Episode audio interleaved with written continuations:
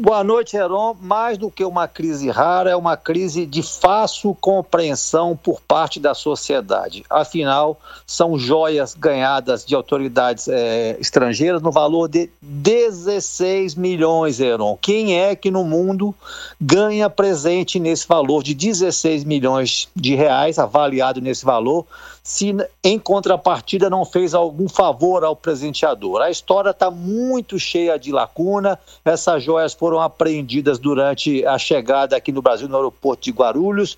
Houve várias tentativas de autoridades alfandegárias, tributárias, para desembaraçar as joias, não conseguiram. É preciso fazer aí um elogio muito enfático aos servidores da Receita Federal que bloquearam o acesso dessas joias que não estavam declaradas.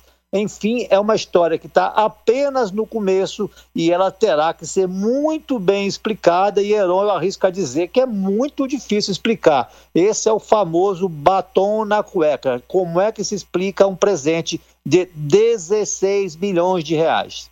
É, se a investigação cavar mais fundo, muita coisa estranha pode aparecer. Willer, boa noite, até amanhã, Willer. Até amanhã, um grande abraço.